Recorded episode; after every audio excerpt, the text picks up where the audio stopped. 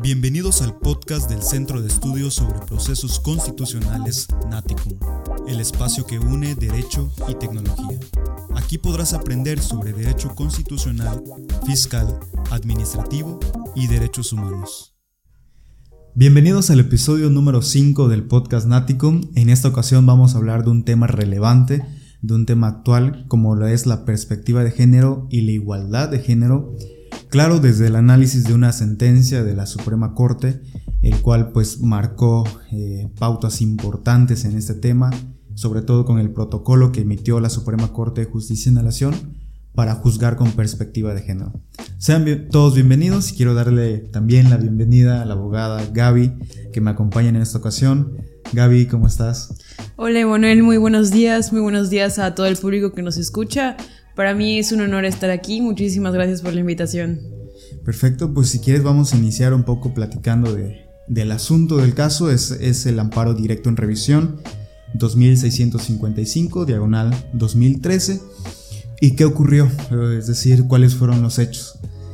Todo surge, ah, bueno, esto hay que decirlo, que también está vinculado no solo la materia constitucional, sino también la rama familiar porque es un asunto eh, familiar, porque resulta que em, hace algunos años eh, un hombre acudió para divorciarse de su pareja, la mujer reconvino también, eh, solicitando también el divorcio, porque ella alegaba que había sufrido de violencia por parte de su expareja, y entonces el asunto llegó al segundo Tribunal Colegiado de Materia Civil y del Trabajo del 16 Circuito, y este hombre demandó por la vía ordinaria civil lo que es el divorcio necesario, la custodia provisional y definitiva de sus menores hijos, también la, la pérdida de la patria potestad de la mujer sobre los menores y el pago de los gastos y costas originados por el juicio. Y esto debido porque él alegaba que la mujer había abandonado eh, el domicilio conyugal según él, por, por sus propias razones, ¿no? Que no había una causa justificada para que la mujer abandonara su domicilio conyugal y por eso él solicitaba la pérdida definitiva de la patria potestad de la mujer hacia sus hijos. Es por eso que, que la demandada reconvino igualmente, ya lo había dicho hace algunos segundos, y solicitaba igual la guarda custodia de los menores, solicitaba una pensión alimenticia para ella y los menores, que igual algunos criterios recientes se ha hablado mucho de este derecho a la, retribución o a esta pensión aquellos que se hayan eh, dedicado directamente al trabajo ¿no? en el domicilio conyugal. Y aparte solicitaba que el actor, es decir, su, pareja anterior, abandonara el domicilio. Recordemos que esto es bajo un contexto que ella alegaba de violencia, de violencia intrafamiliar, que más adelante veremos que esto toma bastante importancia y que los y las juzgadores deben tomar muy en cuenta. Eh, y así fue como ambos, pues, eh, resulta esta litis, este contexto. Y si nos pudieras compartir igual cómo llegó este asunto a la corte. Claro, pues hay que tomar en cuenta que la quejosa interpuso una demanda de amparo directo en, en su nombre y en representación de sus, de sus hijos menores, ¿no? En la que señaló como autoridad responsable al mismo tribunal, este, a esta tercera sala civil del Supremo Tribunal de Justicia del Estado de Guanajuato, el cual em, en su carácter de ordenadora y al juez octavo civil de primera instancia en su, en su carácter de ejecutora. Pues hay que tomar en cuenta que se le, pues, en esta sentencia se le dio todo a favor de, del, esposo, ¿no? del, ex, esposo. Y en esta eh, demanda de, de amparo, la quejosa puso como actos reclamados o interpuso como actos reclamados em, el artículo 4, 14, 16 y 17 de la Constitución. Hay que tomar en cuenta que en esos artículos se establece la igualdad entre el hombre y la mujer y también la administración de justicia por tribunales imparciales, ¿no? Y pues em, el amparo lo conoció el segundo tribunal colegiado de materia civil y de trabajo del sexto circuito, mismo que determinó sobreseer y negar el amparo a la quejosa. La quejosa interpuso un recurso de revisión ante la oficialía de correspondencia común de los tribunales colegiados en materia administrativa, civil y el trabajo del sexto circuito. Entonces el secretario de acuerdos de dicho órgano colegiado remitió el asunto a la Suprema Corte. El presidente de la Suprema Corte recibió el expediente y lo recibió bajo el número que conocemos, que es el 2655 del 2013. Y lo determinó en el estudio para, y se turnó a la ponencia del ministro Alfredo Gutiérrez Ortiz Mena, integrado por la primera sala, ¿no? Hay que tomar en cuenta que todo este, este amparo se juzgó y se determinó, se analizó con la antigua ley de amparo, ya que pues se interpuso antes del 2 de abril de 2013, ¿no? Ya se había interpuesto. Perfecto, sí, sí. Este, y después, ¿cuáles fueron los conceptos de violación que, que la parte quejosa ahora sí que este, interpretó o ella mismo interpuso? Y algo que hay que destacar que ella argumentó 49 conceptos de violación, mismos que, que, digo los voy a intentar resumir en, ahorita más adelante, pero que toma bastante relevancia igual en la manera en la que ella acudió a, a esta protección y, al amparo, porque juzgados anteriores no, no habían juzgado con lo que más adelante vamos a ver, que es perspectiva de género. Pero bueno, ¿qué fue lo que ella dijo? Dijo que la sentencia que, es, que se emitió, que ya nos comentaste, le, perjudica, le perjudica porque eh, se, se refiere en esa sentencia que la quejosa no tiene un interés por, por cuidar a los menores, que los desatiende, que no estaba, que los maltrataba incluso y que provocó daños psicológicos en los menores, lo cual ella alegaba que no era cierto porque además de que no pudo ejercer la guardia y custodia de los menores, y esto debido a que no le permitían el acceso al domicilio conyugal. Es decir, sí había una razón por la que ella no estaba en el domicilio, por la que ella no podía ejercer la guardia y custodia de sus hijos, y era simplemente porque era víctima de una violencia intrafamiliar. No la dejaban acceder y, es por eso que esta sentencia este, transgrede sus derechos humanos porque no contempla el contexto en el que ella vivía. Señala también que la autoridad responsable no observó las pruebas testimoniales que ella ofreció que entre, entre estas se encontraban los testimonios de los menores, de los hijos, que incluso decían haber visto que, que su mamá había sufrido violencia eh, física por parte de su padre. Y esto no lo, no lo desahogó el juez o la jueza competente, ¿no? Y claro que con, si lo hubiera visto, podría notar que sí se ejercía violencia física y psicológica. Además, se vulneraron, por supuesto, los derechos que podemos encontrar en la ley para la protección de los, de los derechos de niñas, niños y adolescentes, que entre sus objetos tiene velar por este interés de la infancia. ¿no? También eh, alegaba, y lo decías al principio en sus conceptos de violación, el artículo 17 constitucional, que es este derecho de acceder a la justicia por medio de tribunales imparciales. Bueno, la, la quejosa en este caso alegaba que la juez en ese entonces no fue imparcial, sino que tomaba muy en cuenta y con mayor valor lo que su expareja presentó en ese caso. Que presentó pruebas e incluso testigos que trabajaban para él y que de alguna manera nosotros bajo el análisis podríamos decir que, tienen algún vicio, ¿no? Porque tienen una relación cercana con, con el Señor. Eh, después, nuevamente argumenta que se violan los artículos 14 y 16 constitucionales, así como los derechos reconocidos que tiene en una ley que es muy importante, que es la Ley General de Acceso de las Mujeres a una vida libre de violencia, que más adelante igual podremos tomar, tomar en cuenta, ¿no? Y por último, que la juez pues no, tomar, no tomó en cuenta lo que es la violencia intrafamiliar, los malos tratos, la violencia de género, la violencia física y moral que ella aducía incluso en su demanda. Y es por eso que, que ella se queja y acude al amparo para ver de qué manera puede tener esa protección federal y que el juzgador haga nuevamente el, desahogo de las pruebas, el desahogo del asunto, pero ahora con una perspectiva de género. Claro, Manuel, igual ahorita vamos a hablar un poco de que, pues, qué determinó la Corte respecto al estudio que hizo el Tribunal Colegiado, ¿no? Y hay que tomar en cuenta, pues, que la Corte, la Suprema Corte de Justicia advirtió que el Tribunal de Colegiado omitió el estudio del planteamiento formulado por la quejosa en la demanda de amparo, pues si bien se refiere a un aspecto de legalidad, como es la valoración de las pruebas que ocurren en el presente caso. El mismo tema atañe una cuestión de constitucionalidad, ¿no? Al implicar este resguardo y esta protección de los derechos humanos reconocidos por la Constitución y por los tratados internacionales, ¿no? Lo anterior, pues hay que tomar en cuenta que esta primera sala estableció que no se tomó en cuenta en el presente caso eh, la violencia de género que existía, ¿no? Le cual pues la mujer padeció y pudo haber sufrido y no se, no se tomó en cuenta, o sea, no se valoró esto, no se valoraron las pruebas que demostraban esta, esta violencia de género que existía, ¿no?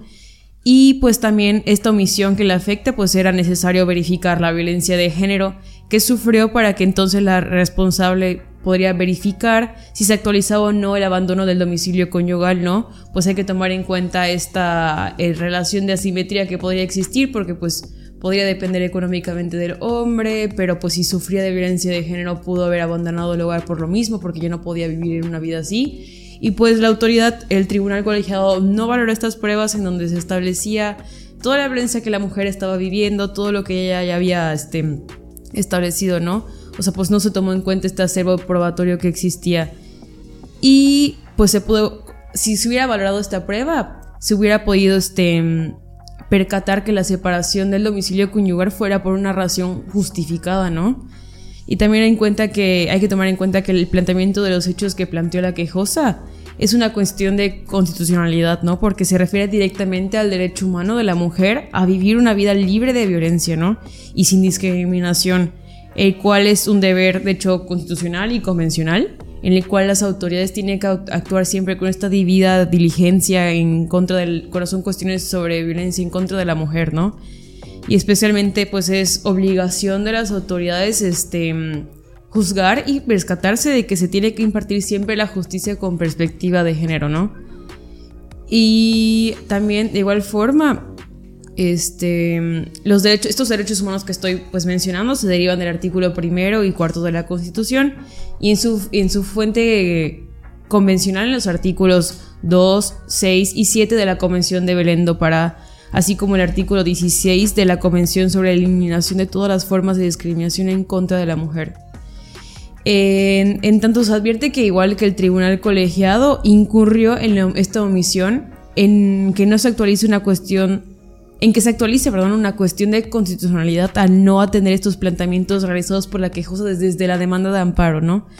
En las cuales se refieren a la violencia de género, a la falta de valoración de las pruebas, y hay que tomar en cuenta que la Corte ha reconocido este, que los derechos humanos reconocidos por los tratados internacionales en los que México forma parte forman parte de este bloque de constitucionalidad junto con los derechos humanos reconocidos por la Constitución Federal y pues hay que tomar en cuenta que pues toda esta reforma que existió igual en el 2011 y que pues sobre todo el, el expediente de varios 912, ¿no? Del 2010 en el cual la pues la, la Corte Interamericana le, le, estableció a la Suprema Corte de Justicia que ya era obligación que todos los jueces y juezas realizaran este control ex oficio de constitucionalidad, ¿no?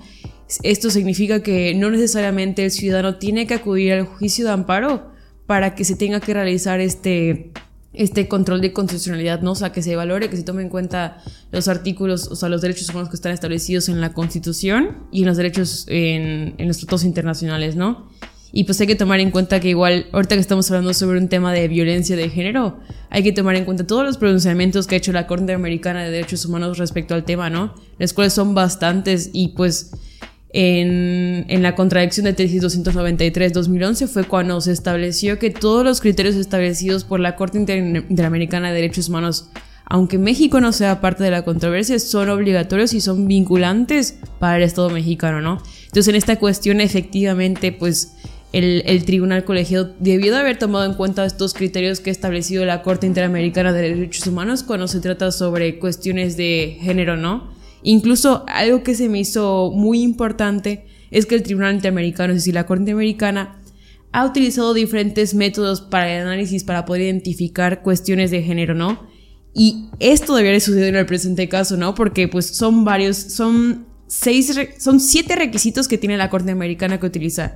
Y uno de ellos es estudiar el contexto en el que ocurrió, ¿no? Como en el presente caso. O sea, ¿cuál es el contexto? O sea, la mujer estaba viviendo violencia, por eso abandonó el domicilio conyugal, ¿no? Igual un punto muy importante es la pues, la apreciación de los hechos, la valoración de las pruebas, en la verificación de las investigaciones que podrían haber, ¿no? Y si hay interseccionalidad aquí o no. Y pues es algo que pues efectivamente el tribunal colegiado debió haber tomado en cuenta y pues la Suprema Corte de esta primera sala pues es algo que estableció, ¿no? Que se debió haber juzgado con perspectiva en el género. Y también acá estableció que era, este caso era muy importante, o sea, era de mucha importancia y trascendencia porque aquí se podía ver cómo se aplicaba, o sea, verificar la aplicación y definir los criterios que estableció la Suprema Corte en el protocolo para juzgar con perspectiva de género, ¿no?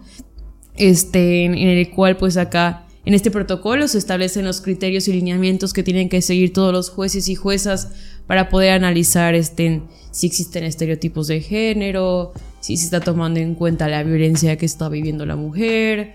Este, entonces, este, este protocolo para, para juzgar con perspectiva de género, pues ayuda para reconocer todos estos factores y se pueda lograr una, una garantía a los derechos de, de, la mujer, ¿no?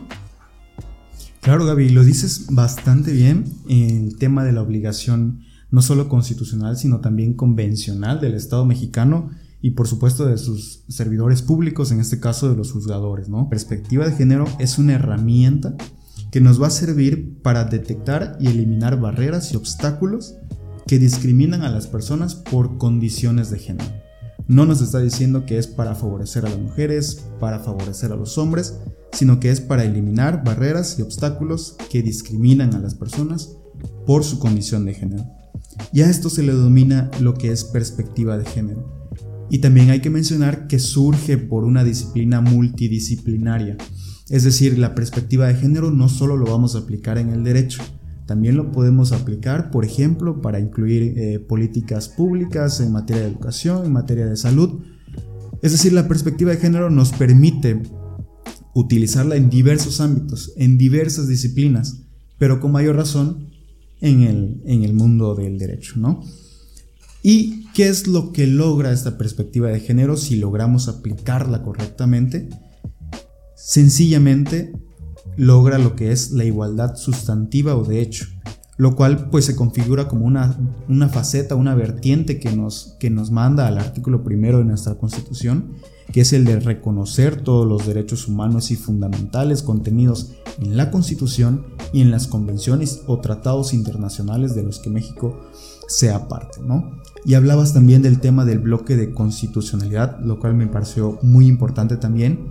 Y también hay que mencionar que el bloque de constitucionalidad comprende la constitución, leyes, tratados internacionales, pero esto no significa que haya eh, una jerarquía per se, es decir, no hay, no hay una jerarquía a primero la constitución, sino que todos los derechos humanos, derechos fundamentales que contienen estas disposiciones, conforman un catálogo, una red de derechos humanos que los juzgadores, las personas, los ciudadanos, la sociedad en general puede utilizar y de los cuales goza, porque el artículo primero de la Constitución nos los dice claramente, ¿no? Y es por eso que se debe de aplicar la perspectiva de género, el bloque de constitucionalidad, a este caso en particular, porque ya lo habíamos dicho al principio, la, la quejosa alegaba desde sus inicios, el inicio de, la controversia familiar, que sufría violencia familiar, que no podía acceder al domicilio conyugal porque no le dejaban acceder y por eso no podía ejercer sus derechos de guardia y custodia con los menores. Entonces, él o la juzgadora lo que deben de hacer es juzgar también con perspectiva de género y sin estereotipos de género. Que los estereotipos de género nos ha dicho la Corte Interamericana de Derechos Humanos, que es esta preconcepción de atributos o características poseídas que, o, papeles que son o deberían de ser ejecutados por hombres y por mujeres respectivamente, los cuales pues ya sabemos a raíz de la doctrina, a raíz de la jurisprudencia, incluso y, creo que con mayor razón a raíz de los movimientos sociales, que los estereotipos de género son consecuencias de, de las construcciones culturales, políticas y demás, que no encuentran un sustento, eh, eh, vaya, válido para darle pie y darle mayor valoración en este tipo de asuntos. Es por eso que se debe de evitar estos estereotipos de género y se debe de aplicar esta perspectiva de género. Sí, claro, o estoy totalmente de acuerdo contigo porque es súper importante tomar en cuenta que pues muchas veces la sociedad, los tribunales, los jueces y juezas tienen esos estereotipos de género de decir, ah, entonces, este, ¿por qué no insistió en que hiciera algo el Ministerio Público si estaba sufriendo violencia de género, no? Entonces son, son cuestiones que pues van hasta más allá, ¿no? O sea, cuestiones que hasta involucran cosas psicológicas porque hay que tomar en cuenta que pues cuando estás sufriendo una violencia de género implica pues toda una, una red, ¿no? O sea, tú estás en el, en, el, en el hoyo, o sea, no te das tu cuenta de lo que estás viviendo porque estás adentro. Entonces muchas veces la gente que está afuera y no está viviendo este contexto de violencia de género puede decir, ah, pues porque está allá, o sea, cuando se sale o no, pero pues muchas veces cuando tú estás adentro implica cosas más allá de las legales, digo, psicológicas, que son muy importantes, ¿no? Y pues esto que me mencionas me me permite tocar la importancia de la dinámica jurisdiccional, ¿no?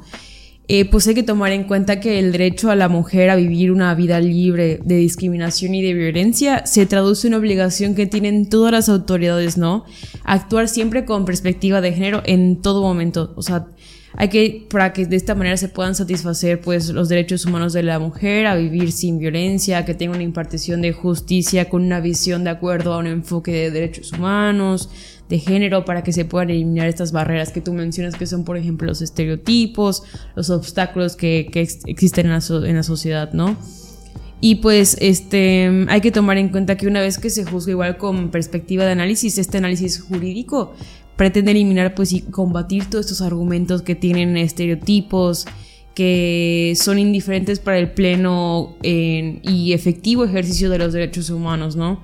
Entonces sí es muy importante que todos los jueces y juezas tengan en cuenta que siempre que hay una mujer, independientemente del tema que sea, se tiene que juzgar con perspectiva de género, para que se tome en cuenta pues este contexto político, social, económico, como menciona la Corte Americana, que pues esto es muy importante para tomar en cuenta cuando se esté analizando un, caso, ¿no? Claro, y, y, fue justamente lo que se debió de hacer en este asunto porque eh, la mujer alegaba esta violencia y al parecer el tribunal pues se fue meramente a un tema de legalidad y no de constitucionalidad, que es este análisis que estamos haciendo del derecho humano a la mujer a vivir una vida libre de violencia, a aplicar la perspectiva de género.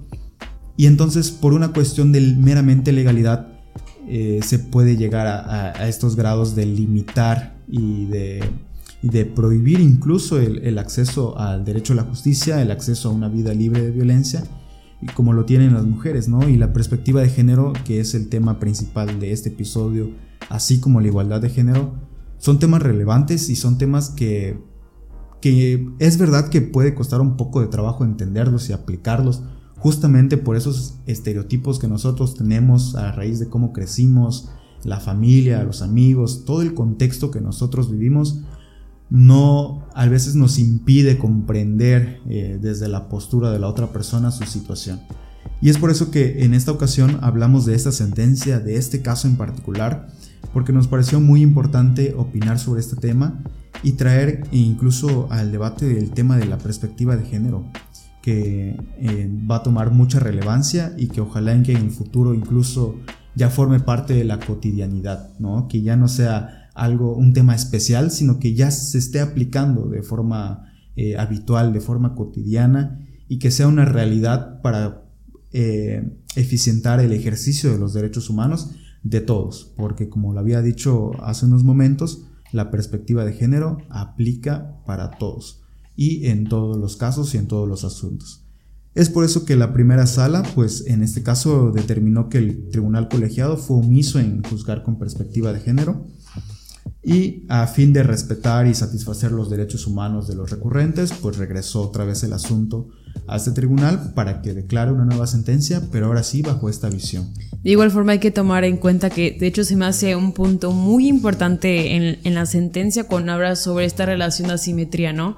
O sea que se tiene, ahorita el tribunal debe de verificar si los hechos que motivaron la controversia familiar se derivó de esta asimetría, ¿no? Esta, esta relación de poder que como tú mencionabas que pues a veces es muy difícil entender estos temas porque pues como nos, hemos, nos han educado por las tradiciones y esto es el, pues el, sistema patriarcal, ¿no? O sea, lo que muchas veces es que la mujer depende pues económicamente del hombre y por el mismo pues miedo de pues sufrir este violencia económica, violencia física, psicológica, pues se quedan allá, ¿no? Entonces acá estaría muy importante saber cómo fue esta relación de asimetría, o sea, porque esto pues, pues, debe haber sido un motivo por el cual la mujer debe, o sea, pues se vio obligada a abandonar el domicilio conyugal, ¿no? O sea, para poder ella ya de, pues dejar de vivir esta, esta violencia. Claro, entonces sí, igual contemplando esos elementos que acabas de decir, la asimetría, el derecho a la mujer a una vida de libre violencia, la aplicación de la perspectiva de género, es como se puede dar justamente una impartición de justicia pronta, una, impartición de justicia eh, imparcial, que es lo que ella pues alegaba y lo que ella eh, pedía y por eso acudió a ese juicio de amparo, ¿no? Sí, claro, y sobre todo que pues en este caso sí era muy importante que se analizaran las pruebas y pues el tribunal fue hizo en todo momento, entonces yo considero que la primera sala hizo un estudio a profundidad en el cual pues evidentemente desde el principio se debió haber juzgado con perspectiva de género si hubiera analizado todo esto, pues no hubiera llegado el, caso hasta, hasta la primera sala, ¿no? De la, Suprema Corte de Justicia de la Nación. Claro. Pues yo creo que con eso podemos concluir, Gaby. Creo que hemos hablado eh, de, aspectos muy importantes en, esta sentencia. Que lo pueden consultar, es el amparo directo en revisión 2655, diagonal 2003. Pues esto fue todo por el episodio número 5 en el que hablamos de la igualdad de género, perspectiva de género. Ojalá que les haya gustado, gracias por escucharnos, por vernos, a los que nos vieron por las plataformas en las que nos pueden ver y esperen el siguiente episodio. Gracias Emanuel, gracias por la invitación. Saludos. Nos vemos. Gracias por habernos escuchado. Recuerda seguirnos en nuestras redes sociales como arroba naticum o visita nuestra página de internet www.naticum.com para todo el contenido en materia constitucional, fiscal, administrativo y derechos humanos.